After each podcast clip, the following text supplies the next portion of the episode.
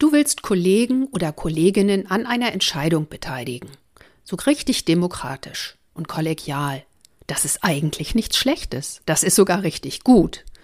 Aber das kann total nach hinten losgehen. Und zwar dann, wenn du dich auf diese entscheidende Situation nicht richtig vorbereitest.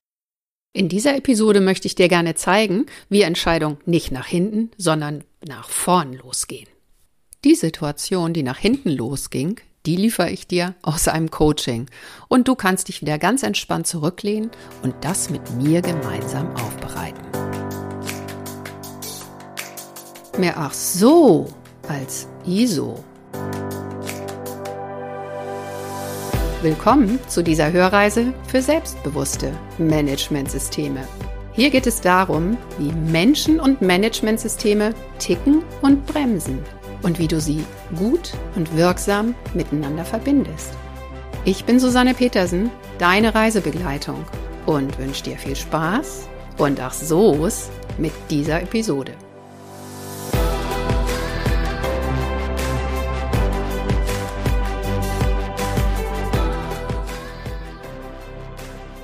Kooperativer Führungsstil hin oder her. Dafür werde ich das nächste Mal keinen Termin mehr verschieben. Das ging ja wohl echt nach hinten los. Das nächste Mal kann er seine Entscheidung wieder alleine treffen. Ja, hallo, da bin ich wieder. Und mit mir ein Coachie, der, wie du eben gehört hast, richtig Frust erlebt hat nach einer Entscheidungssitzung. Einer Besprechung, in der eine wichtige Entscheidung gefällt werden sollte. Gemeinsam. Irgendwie hat sein Chef das nicht so geschickt angefangen und daraus lässt sich eine ganze Menge lernen. Unsere Lernreise heute läuft wieder in drei Etappen. Zunächst berichte ich nochmal genau aus dieser Coaching-Sitzung, was ich erfahren habe zum Thema, wie die Besprechung eingeleitet, vorbereitet und ausgegangen ist. Dann werden wir das Thema Entscheidungsfindung nochmal genau unter die Lupe nehmen. Und zwar auch mit Hilfe der vielen hilfreichen agilen Methodensettings. Denn in der agilen Welt ist ja ein demokratischer Entscheidungsprozess inzwischen selbstverständlich. Es gibt keine Chefs mehr, es wird kooperativ gearbeitet und entschieden und in dem Feld wurde eine ganze Menge Wichtiges zusammengetragen, wovon ich dir heute einen dicken Happen weitergeben werde. Das mündet dann wie immer in einige Vorschläge, was du in deiner Praxis davon übernehmen kannst und worauf du achten kannst. Und dann ist diese Episode auch schon wieder zu Ende. Lass uns anfangen. Stell dir vor, du arbeitest in einem großen HSE-Team und es steht eine wichtige Entscheidung an zur Nutzung eines Großraumbüros und zusätzlicher Räumlichkeiten. Dein Chef beraumt eine Besprechung an und sagt, bitte kommt alle, das wollen wir gemeinsam entscheiden, das ist mir wichtig. Das ist ja eine sehr schöne Geste. Dieser Chef mag und lebt den kooperativen Führungsstil und will hier eine gemeinsame Entscheidung. Du machst dich frei für den Termin, verschiebst wohl auch einige, musst Leute vertrösten, aber das ist dir wichtig, du nimmst es ernst und kommst mit einer entsprechenden Erwartung in diese Besprechung. Dein Chef eröffnet diese Besprechung und ihr alle, du und deine Kollegen, ihr fangt an zu diskutieren. Es gibt natürlich unterschiedliche Positionen und jeder weiß seine Meinung auch engagiert zu vertreten. Man diskutiert und kommt von einem aufs andere Thema und nach anderthalb Stunden gucken die ersten schon verschämt auf die Uhr. Natürlich gibt es Anschlusstermine. Nach zwei Stunden sind langsam erschöpfte Gesichter und müde Augen zu sehen, und nach zweieinhalb Stunden muss der Chef die Besprechung beenden, weil er einen Anschlusstermin hat. Und genauso sagt er das dann auch und meint ganz frustriert, Tja, das war ja wohl nichts, da muss ich wohl wieder alleine entscheiden. Wie würde es dir damit gehen? Nun, meinem Coachie, das haben wir am Anfang gehört, ging's nicht so gut damit. Er hat seinen Chef eigentlich kennengelernt als verbindlichen und zuverlässigen Vorgesetzten und war in seiner Erwartung erstmal enttäuscht. Und wenn ich jetzt noch ein bisschen weiter hypothetisiere, ein Chef, der seinen Mitarbeitern ausdrückt, ich hätte euch gerne bei der Besprechung dabei, sagt ja zwischen den Zeilen, ich schätze euer Experten-Know-how und ich glaube, dass wir gemeinsam hier mit all unserem Wissen eine gute, ein gutes Ergebnis bringen können, dann ist das ja auch eine klare Ansage. beziehungsweise eine Wertschätzung. Und wenn ich dann am Ende der Besprechung sage, na ja, war wohl nix, dann entscheide ich halt wieder alleine, dann widerspricht das dieser ursprünglich zwischen den Zeilen auch ausgedrückten Wertschätzung. Aber was hätte der Chef nun anders machen können? Genau hierzu werfen wir jetzt einen Blick in den großen Kosmos der Agilität, denn hier wurden wichtige Erfahrungen gesammelt. Im agilen Unternehmen ist es ja so, dass es den Chef einfach nicht mehr gibt oder er auf jeden Fall eine recht untergeordnete Rolle spielt, weil das Unternehmen ja selbst organisiert ist. Und selbst organisiert heißt, die Teams und Mitarbeiter organisieren ihre Arbeit selbst und entscheiden auch selbst. Wenn es also keinen Chef mehr gibt, dann müssen sich diese Mitarbeiter dann auch genau überlegen, wie sie entscheiden. Dazu haben einige Chefs oder Geschäftsführer aus agilen Unternehmen wirklich interessante Erfahrungen gesammelt. Sie haben nämlich festgestellt, dass Entscheidungen zu delegieren in einer völligen Freiheit, also sämtliche Befugnisse an das Team, dass das ganz schön schwer ist. Einer dieser vielen Chefs, der hat ein Buch geschrieben, das heißt Management 3.0. Das ist Jürgen Apello. Und der hat daraus sogar eine Art Kartenspiel entwickelt. Und zwar den Delegation Poker. Wenn du nach diesem Stichwort googelst, dann wirst du ganz schnell auch Ergebnisse finden. In jedem Fall hat Jürgen Abloh sich überlegt, dass wenn er Entscheidungen delegiert an sein Team, er auf jeden Fall ganz klar sein muss, wie weit diese Delegation gehen soll und wie weit er dem Team dann auch sein Vertrauen schenken kann. Im Internet hat er dazu auch ein kleines Video veröffentlicht, wo er seine Stufen erklärt. Ich fasse es hier mal kurz für dich zusammen. Also, die allererste und konservativste Form der Delegation ist einfach anweisen. Ich treffe die Entscheidung und weise euch an. Das kennt wohl jeder. Die nächste Stufe, ein klein wenig mehr, heißt verkaufen. Ich entscheide, aber ich versuche dem Team und den Mitarbeitern Argumente zu liefern, sie zu überzeugen und bei ihnen auch sowas wie Zustimmung zu erlangen. Also ich verkaufe meine gute Idee oder meine Entscheidung. Das dritte ist, ich konsultiere die Mitarbeiter oder die Kollegen. Ich hole mir Meinung ein, aber ich entscheide selbst.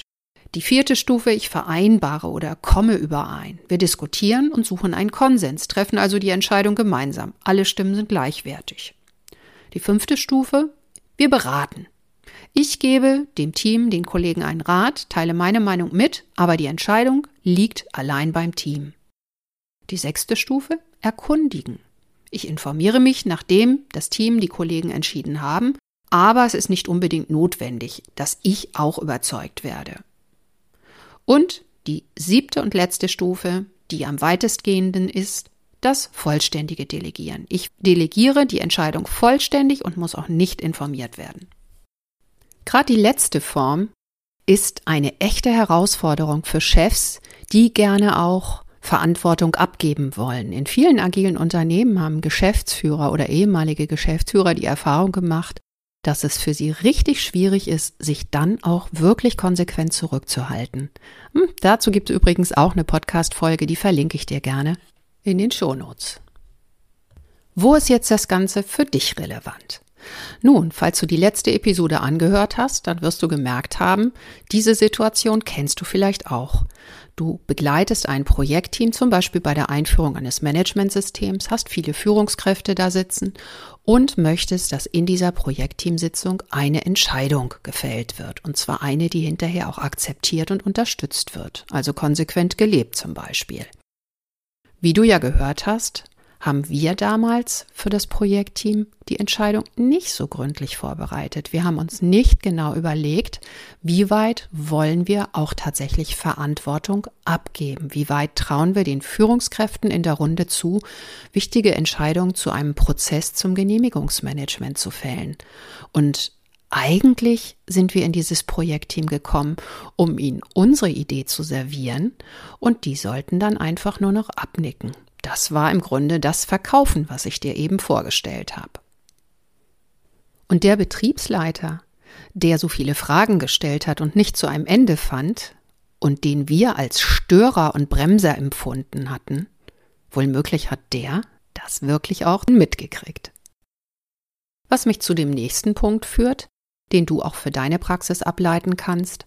Und zwar, du solltest dir es nicht nur vorher klar machen, wie viel an Entscheidungsbefugnis und Verantwortung du abgeben möchtest, sondern du solltest es auch klar ankündigen. In dem Beispiel von heute, also von meinem Coachie, der so gefrustet war nach der Sitzung, wurde ja deutlich, es gab eine andere Ankündigung und entsprechend war die Erwartung meines Coachies. Diese Erwartung wurde nicht erfüllt und das endete im Frust. Okay, jetzt ist es nicht nur die vorbereitende Überlegung und die Ankündigung, sondern es ist natürlich auch eine weitere wichtige Frage im Raum. Wie soll denn am Ende entschieden werden oder wie soll abgestimmt werden? Nicht immer hat man Zeit, die ganze Nacht durchzudiskutieren, und zwei Stunden sind in der Besprechung auch schon ganz schön lang. Und heißt alle Beteiligten im Grunde dann eine Mehrheitsentscheidung zu fällen. Das könnte bedeuten, dass einige Teilnehmer der Sitzung hinterher ganz schön frustriert sind, dass sie nicht zum Zuge gekommen sind.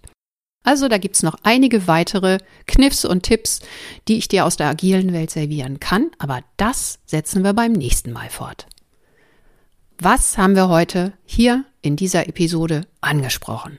Ich habe dir erzählt von einem Coachie, der eine richtig frustrierende Entscheidungsfindungssitzung erlebt hat mit seinem Chef, der sich halt vorher nicht besonders gut vorbereitet hatte.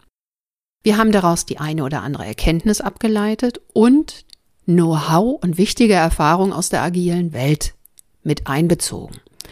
Ein wichtiger Punkt waren die verschiedenen Arten, Entscheidungen oder Entscheidungsverantwortung zu delegieren. Und hier habe ich dir die sieben Entscheidungsebenen von Jürgen Apelow vorgestellt. Anschließend haben wir einen Blick drauf geworfen, wo das für dich relevant sein könnte. Und ich habe dir als wichtiges Fazit ans Herz gelegt, immer Vorbesprechung, zum Beispiel mit Führungskräften, darüber nachzudenken, was du an Entscheidungsbefugnis und an Freiheit geben kannst und wo du einfach als Experte auch deine Meinung durch und umsetzen musst, weil es vielleicht von Recht und Gesetz gefordert ist. Hier also vorher wirklich klar zu sein und das dann in der Ankündigung auch entsprechend klar und verbindlich darzustellen. So, das war's mal wieder. Und jetzt möchte ich dich noch einladen, falls du vielleicht über dieses Thema oder ein anderes aus dem Podcast gerne mit Kollegen und Gleichgesinnten diskutieren möchtest, dann komm herzlich gerne in unser Netzwerkcafé. Das nächste findet am 26.02. statt, ist eine offene Veranstaltung, allerdings Teilnehmer begrenzt. Den Link zum Podcast Café findest du auf meiner Podcast Landingpage in den Shownotes. Ja, dann bleibt mir nur noch, dir weiterhin eine wunderbare Woche zu wünschen. Pass auf dich auf, bleib selbstbewusst, deine Susanne.